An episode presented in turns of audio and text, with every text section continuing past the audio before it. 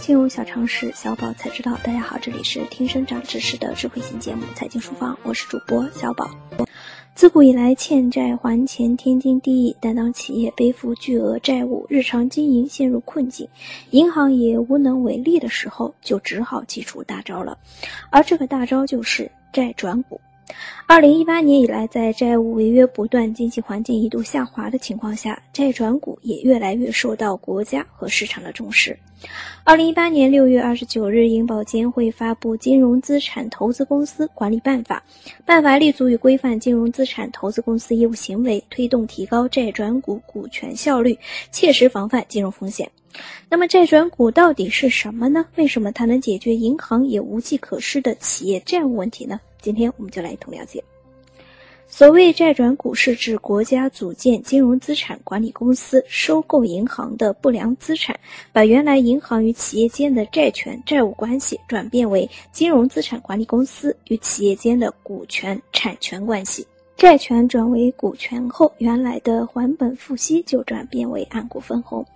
国家金融资产管理公司实际上成为企业阶段性持股的股东，依法行使股东权利，参与公司重大事务决策，但不参与企业的正常生产经营活动。在企业经济状况好转以后，通过资产重组、上市、转让或企业回购形式回收这笔资金。需要注意的是，除了国家另有规定以外，银行不得直接将债权转为股权。银行将债权转为股权，应该通过向实施机构转让债权，由实施机构将债权转为对象企业的股权的方式来进行实现。而实施机构包括金融资产管理公司。保险资产管理机构、国有资本投资运营公司等等，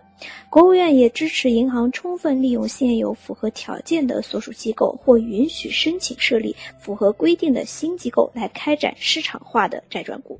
实施机构可以引入社会资本，发展混合所有制，增强资本实力。债转股的历史可以追溯到一九九九年，当时我国成立四家金融资产管理公司，通过债转股的模式处置国有银行的不良贷款，剥离银行坏账。这四家资产管理公司就是中国华融资产管理公司、中国长城资产管理公司、中国东方资产管理公司和中国信达资产管理公司。他们分别接收从中国工商银行、中国农业银行、中国银行和中国建设银行剥离出来的不良资产。对于债转股这趟顺风车，负债过重的企业都想搭，但是债转股的对象要求也是十分的严格，它仅限于发展前景较好、具有可行性的企业改革计划和脱困安排，主要生产装备产品能力符合国家产业发展、技术先进、产品有市场、环保和安全生产达标、信用状况比较好、没有无故的违约、转移资产等不良信用记录的企业。监管层鼓励面向发展前景良好但遇到暂时困难的优质企业开展市场化的债转股，包括因行业周期性波动导致困难但仍然有望逆转的企业，或者因高负债而财务负担过重的成长型企业，特别是战略性新兴产业领域的成长型企业、高负债居于产能过剩行业前列的关键性企业以及关系国家安全的战略性企业。债转股的顺风车虽好，但数额有限，考察严格，不达标的企业也只有望洋兴叹了。那么，为什么国家要鼓励实施债转股呢？主要有以下两个原因：第一，从企业端来看，实施债转股可以有效地降低企业的杠杆率水平，减少企业的财务成本，化解企业中短期的财务困境。第二，从银行端来看，债转股主要是减少了银行潜在不良的规模，缓解银行监管指标压力，解决不良爆发可能引发的风险。